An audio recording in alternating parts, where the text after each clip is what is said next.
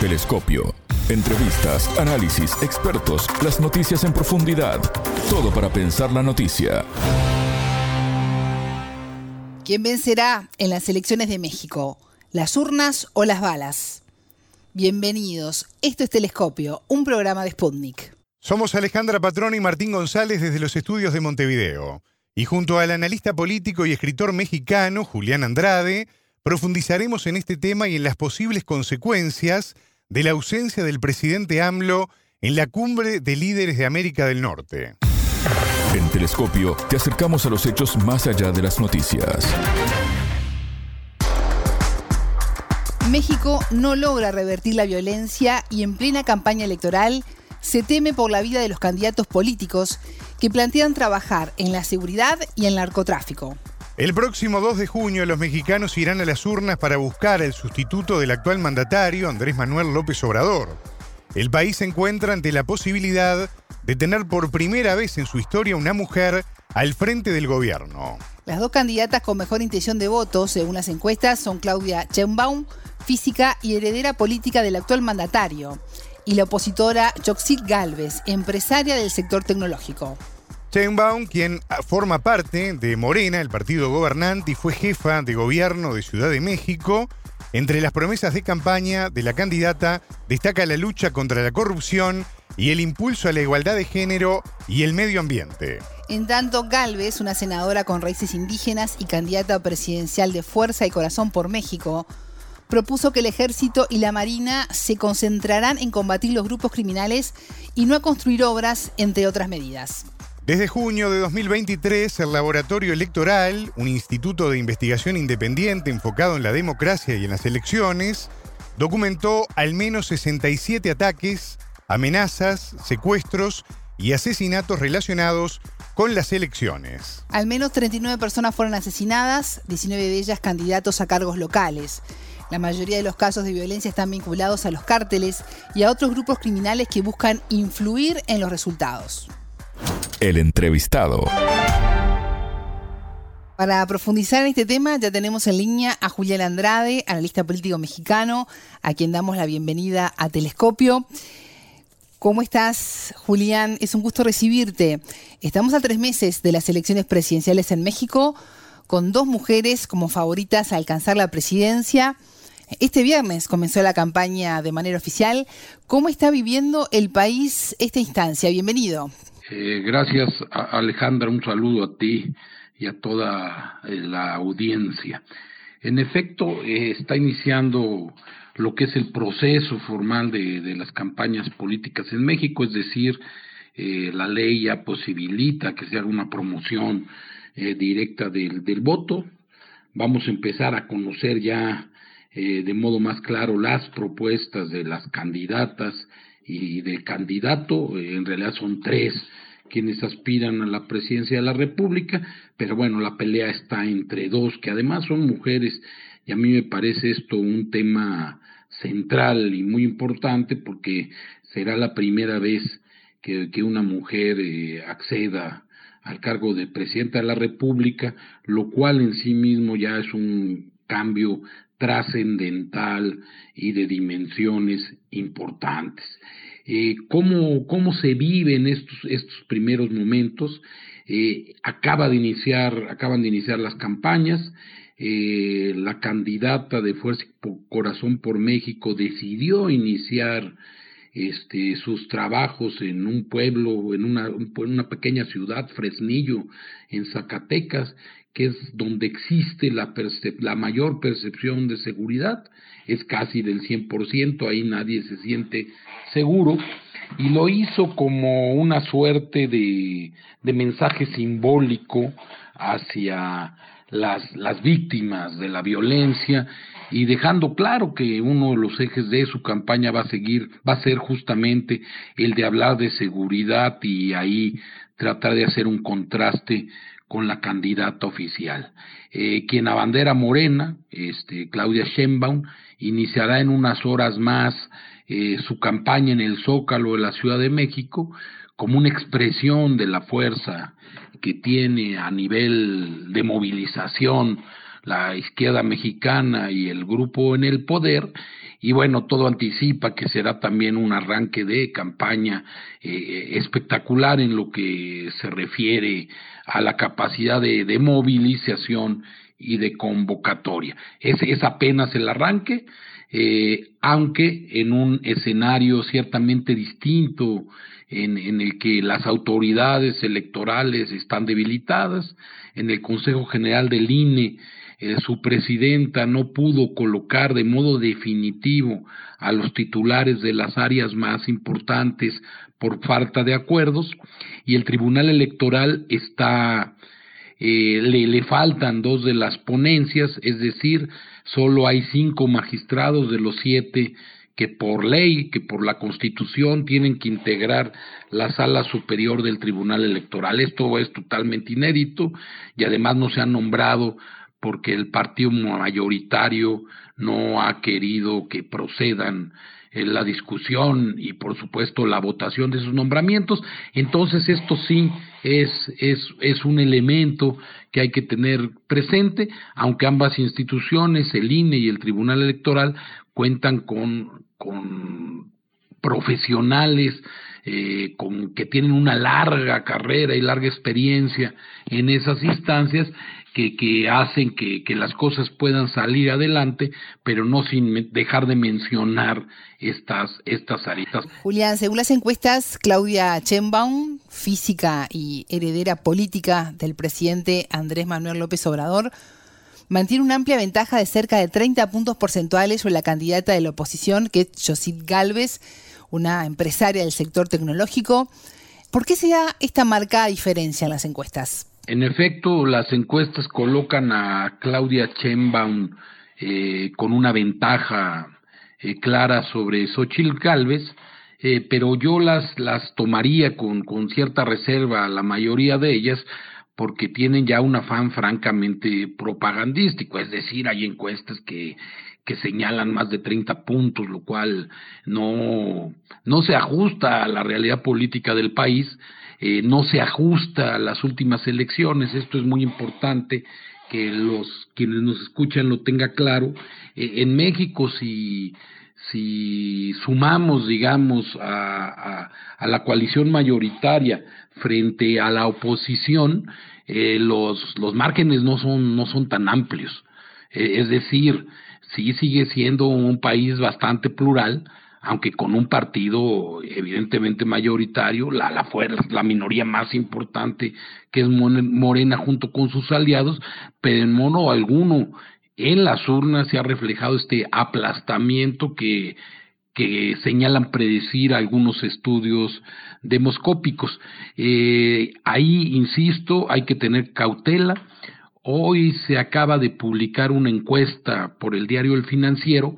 que suelen ser precisos, que son, que hacen un trabajo bastante profesional, que nos está hablando de una distancia de, de 17 puntos, algo que me parece más razonable a lo que está ocurriendo, pero que además hay que empezar a medir en las próximas semanas, porque ahora sí la, la, la, propaganda electoral estará en la radio y la televisión y la gente tendrá una posibilidad mayor de hacer un contraste y de evaluar y además de que la ley no permite que los servidores públicos se metan en el proceso electoral, es decir, eh, el principal propagandista de Claudia Sheinbaum es el presidente de la República y ahora por ley tendrá que ser eh, cauteloso y esto esto es probable que se empiece a reflejar también en, en las encuestas. ¿Y qué plantea Sheinbaum? ¿Cuál es la columna vertebral de su propuesta política? Claudia Sheinbaum, en, en términos generales, aunque insisto, vamos a poder conocer en los próximos días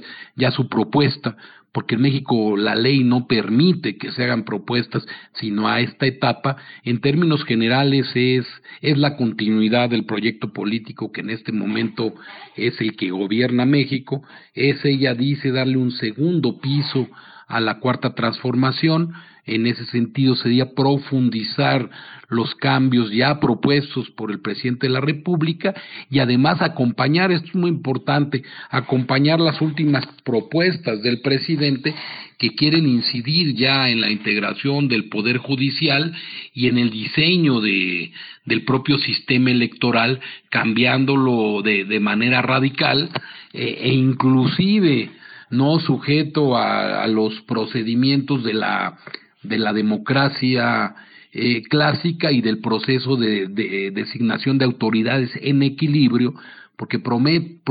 proponen ellos que los, que los ministros de la Suprema Corte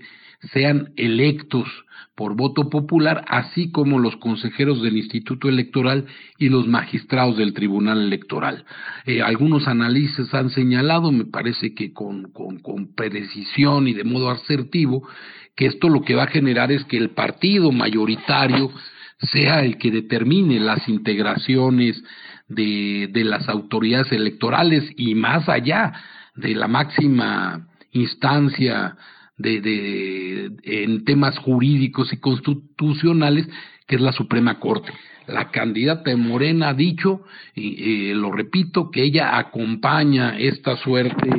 de cambio radical a la que el, a la que el presidente López Obrador no le dio tiempo y no le dieron los votos para alcanzar la mayoría constitucional en el Senado y en la Cámara de Diputados. Este, este me parece a mí es uno de los horizontes eh, de, la propia campaña y de los corsetes que tiene la candidata de Morena y veremos veremos con qué margen de maniobra se manejan estos aspectos, aunque seguramente ella imprimirá su sello propio y nos anunciará de propuestas distintas y, y novedosas.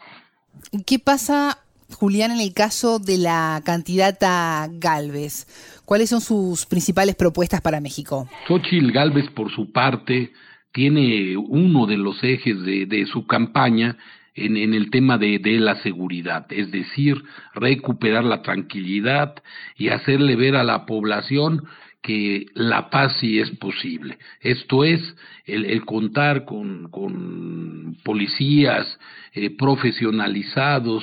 eh, que hagan frente a la enorme criminalidad que existe en el país. Y sobre todo un tema que me parece de especial interés y que hay que destacar es que es que Xochitl Galvez, como decía yo hace unos momentos, quiere dejar claro que, que está, está con las víctimas, es decir, este arranque de campaña en Fresnillo es una suerte de guiño para, para quienes han padecido de la violencia y para las familias, para muchas familias enlutadas en un, en un periodo, el, más violento de la historia,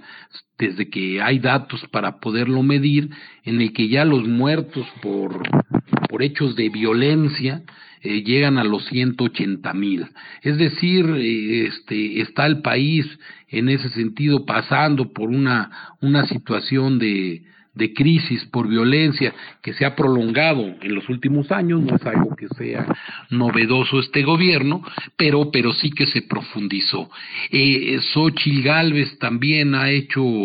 ha dejado claro que, que lo que quiere es fortalecer a las instituciones democráticas, es decir, al Instituto Nacional Electoral y al Poder eh, y al Tribunal Electoral del Poder Judicial de la Federación, eh, en, donde lo que habría es, es una continuidad en esta, en esta larga marcha reformista que podemos datar desde los años 70 del, siglo pasado y que generó esta, esta democracia eh, mexicana que si bien es mejorable, ha funcionado hasta el momento y ha permitido esto, esto, es, esto es de destacar, ha permitido tres alternancias en la presidencia de la República de modo pacífico. Eh, a la vez, eh, Xochitl Gálvez tiene eh, por su propio origen y formación una una cercanía con todos los procesos de innovación y de mejora que, que ella quiere que sean transmitidos de modo claro a los empresarios, a los emprendedores, para decir que también ahí en, la fase económica puede haber una manera distinta de ver las cosas. Andrade, desde junio eh, el Laboratorio Electoral, que es un instituto de investigación independiente enfocado en la democracia y las elecciones, ha, documentado al menos 67 ataques, amenazas, secuestros y asesinatos relacionados con las elecciones. Al menos 39 personas eh, fueron asesinadas, 19 de ellas eh, candidatas a cargos locales. La situación es muy grave, muy violenta.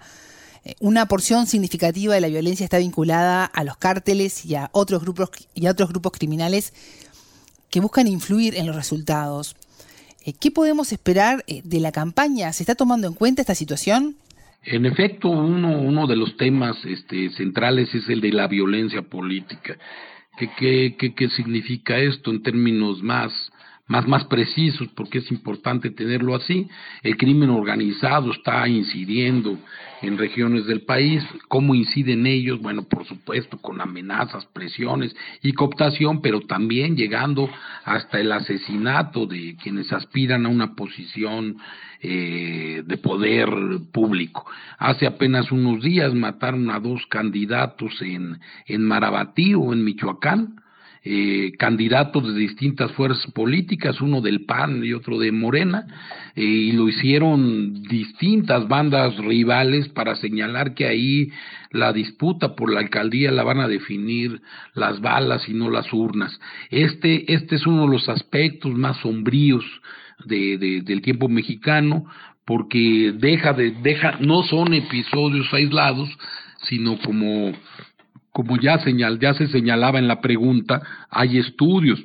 de organizaciones ciudadanas y académicas que, están dando cuenta de una violencia que lejos de disminuir se acelera. Eh, hay además eh, eh, diagnósticos que nos indican que esto se puede recrudecer en las próximas semanas, sobre todo porque es cuando ya los grupos criminales van a definir claramente sus apuestas, como lo han hecho en el pasado y en un pasado bastante cercano,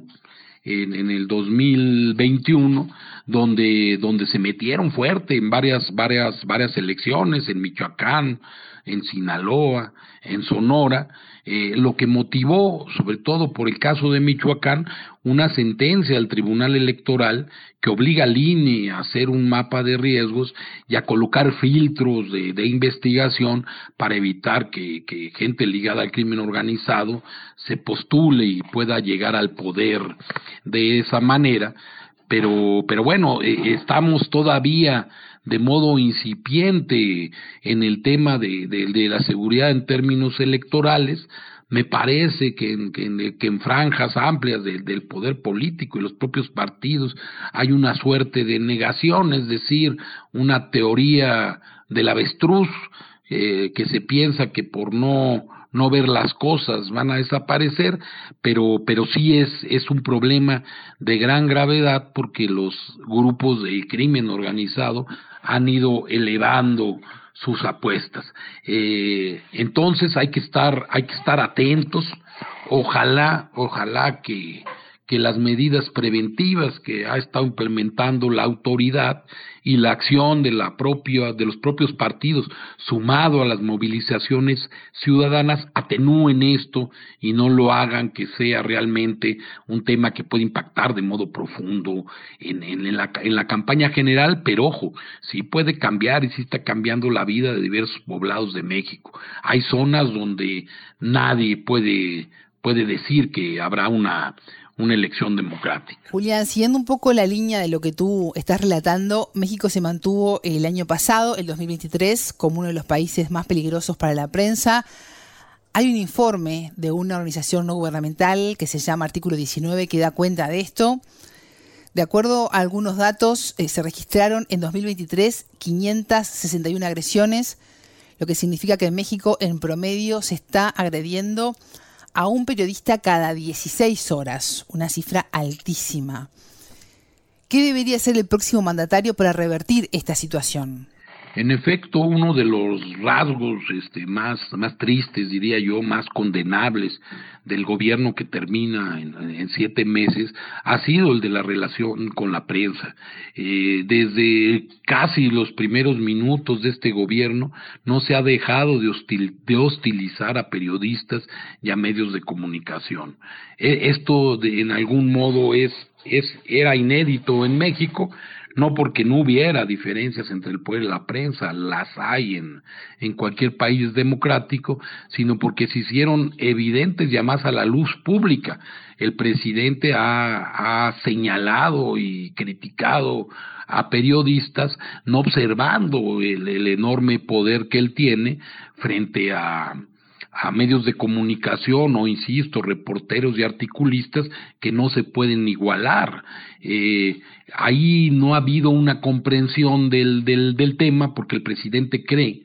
que él está ejerciendo una suerte de derecho de réplica, ya que él ve una una suerte de conjura y de complot permanente de los medios periodísticos contra, contra su gobierno, lo cual, por cierto, no ha sido así. Si se hace una revisión puntual, sobre todo la prensa, de la prensa impresa, que es la más influyente en cuanto a, a la modulación de las opiniones, no son muy lejanas la mayoría de los medios a, a, su propuesta y tratan de, de no meterse en problemas críticos con él. Sin embargo,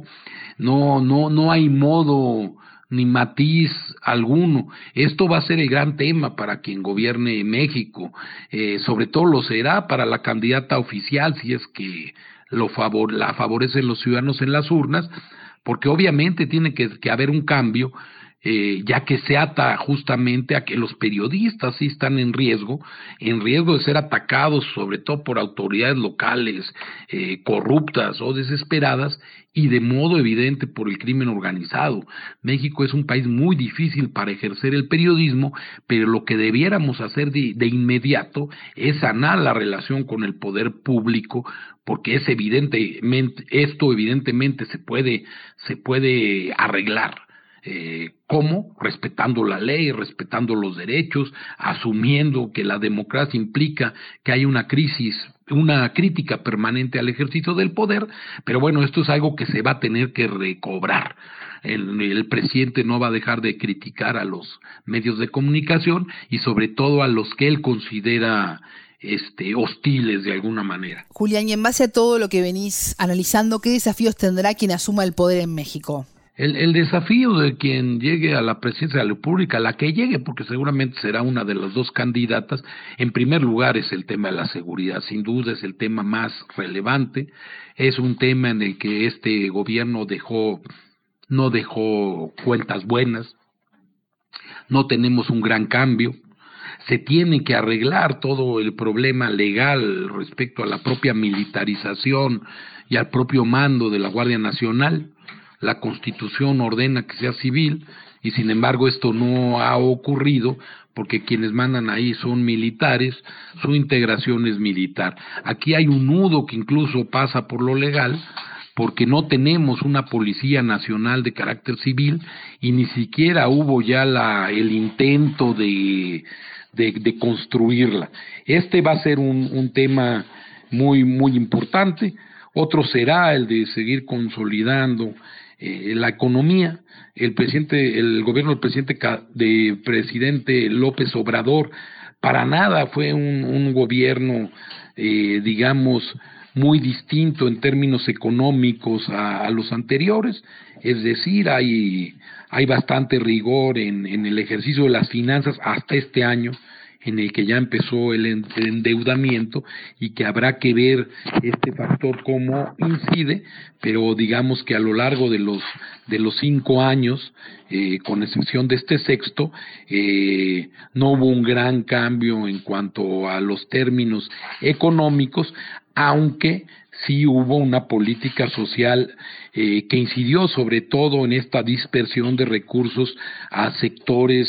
que, que lo requerían, como el de adultos mayores, eh, jóvenes que, que pueden eh, trabajar en empresas y el programa de, de Sembrando Vida, que es justamente el de el de permitir a, los campesinos el entrar a esta suerte de, círculo de, producción de maderables y, de plantas eh, y de distintas plantas que bueno ha generado algún tipo de, beneficios pero pero el, gran desafío, eh, vuelvo, insisto, reitero, es justamente el de la seguridad. México no puede permitir otro, otro sexenio de cientos de miles de muertos. Eh, no, es, no es justo eh, y es, es, es, verdaderamente sombrío. Aunado a ello, eh, quien llegue, quien llegue al poder tendrá que enfrentar el desastre del sistema de salud. Ahí hay otro de los taches para la actual administración. El sistema de salud está peor que en el pasado. Se destruyó el seguro popular se intentaron distintas medidas para tratar de, de iniciar un modelo distinto, no se ha podido, ni siquiera se logró un abastecimiento adecuado de medicinas porque se cambió el esquema que, existía desde hace varios años. Eh, la investigación sobre lo que ocurrió en la pandemia, en la, en, lo, en la que México tuvo uno de los peores desempeños, eh, seguramente tendrá que, significar el ajuste de políticas públicas e inclusive eh, probablemente de sanciones hacia algunos de los encargados de esta situación durante aquellos años tan difíciles. Julián, el presidente AMLO puso en duda en las últimas horas su participación en la cumbre de líderes de América del Norte que se va a realizar en los próximos meses en Canadá. ¿Qué impacto podría tener esto y cuáles son sus razones? Me parece que la asistencia o no asistencia a la cumbre de las Américas eh, va, a terminar siendo irrelevante. Para el presidente de México no es una cosa que le importe, él, él prefiere él prefiere estar en México, no tiene una aspiración internacional, como ha dicho, no le interesa viajar, él, él quiere ir a Palenque, a su tierra, él quiere estar por acá, es, es un presidente bastante localista eh, lo, lo, lo, triste es que se deja ahí, se puede dejar ahí un espacio importante de interlocución y sobre todo cuando Canadá acaba de volver a imponer visas a los mexicanos, eh, cuando hay fallas en la política exterior mexicana eh, evidentes, evidentes, porque, porque esto significa que, que se pierde confianza en el país y además entre socios importantísimos con los que tenemos un tratado de libre comercio. Eh, para Estados Unidos y para Canadá, el que no vaya el presidente mexicano, pues será también parte de una anécdota y, ojalá vaya, porque hay muchos temas que discutir, sobre todo en migración y en seguridad, que son, son los temas eh, comunes que, entre otros muchos que tiene la región de América del Norte y en los que evidentemente se requiere de interlocución de alto, alto nivel, aunque ahora ya el tema de, de las campañas pues complica todo. Julián, este año también habrá elecciones en Estados Unidos. Dependiendo de quién gane, ¿cómo será la relación con México? Sin, sin duda, uno de los grandes acertijos para México será cómo se resuelva la elección en Estados Unidos. Y me detengo sobre todo en una de sus posibilidades, que es que de nuevo este, Donald Trump pudiera pudiera acceder a la presidencia de Estados Unidos y esto sería una de las peores noticias para el mundo, pero, pero también de modo particular para México, porque se añadiría presiones justamente al tema de la migración, que en sí mismo ya es un desastre, y en el que México se ha plegado a los dictados de Estados Unidos eh, de un modo que no ha no ha garantizado la seguridad de las personas migrantes, por supuesto, pero sobre todo ya ha generado eh, un problema mayor entre, entre los países porque la migración no se ha podido contener. Y no se ha podido contener porque una parte muy amplia de los migrantes de nuevo son mexicanos, es decir, mucha gente se está yendo hacia el norte del continente y lo están haciendo ya familias enteras, que esto es un, un factor ciertamente novedoso que habla de, de cómo ya se están trasladando las poblaciones hacia el norte, porque en México no ven oportunidades, sobre todo de empleo, o porque están en zonas de, de, conflicto y de alta violencia y son expulsados de sus comunidades. De ahí viene todo el nerviosismo de la Casa Blanca, eh, esta suerte de, de amagos de cerrar la frontera o de haberla cerrado por algún periodo de tiempo eh, y que van a profundizarse si Donald Trump llega al poder y que además lo harán ante un presidente como es Trump, populista y que actúa sin rigor alguno y que además es sumamente racista. Entonces, digamos que,